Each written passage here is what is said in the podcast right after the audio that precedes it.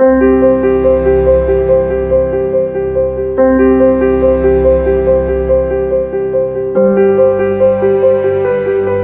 quisermos que o cristianismo cresça, devemos seguir o método divino.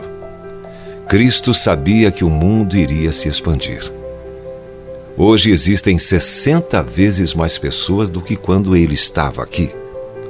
Seu desejo era que o mundo inteiro ouvisse suas palavras, pronunciadas há muito tempo em uma distante província romana, não pelos métodos comuns da propaganda, mas pelo seu poder.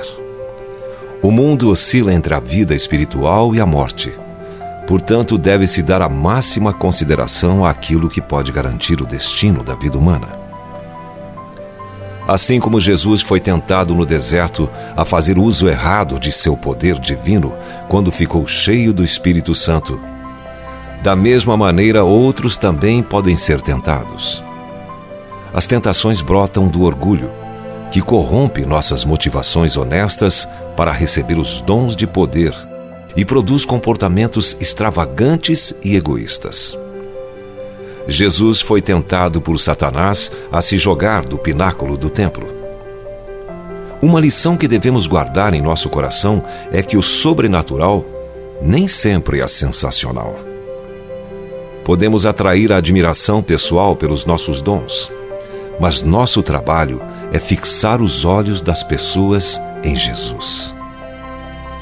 Quando os habitantes de Listra tentaram oferecer culto a Paulo e Barnabé, eles ficaram horrorizados, rasgaram suas vestes e saltaram para o meio da multidão, declarando que não eram divindades.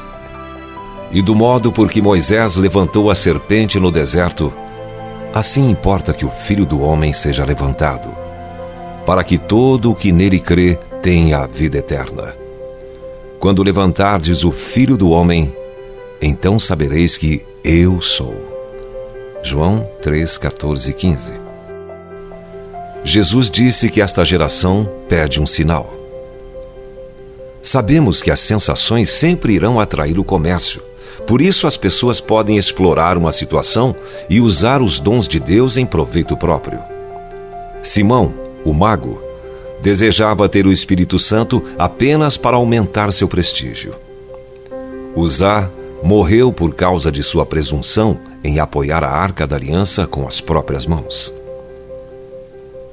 Se alguém diz que gostaria de ter o dom da cura ou algum outro dom, deveríamos perguntar à pessoa por quê?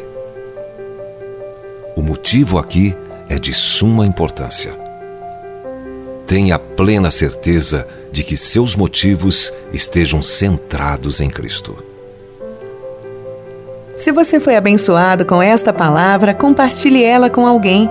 Esta devocional foi extraída do livro Devocionais de Fogo, do evangelista Reinhard Bonnke, fundador da Cefam, Cristo para Todas as Nações.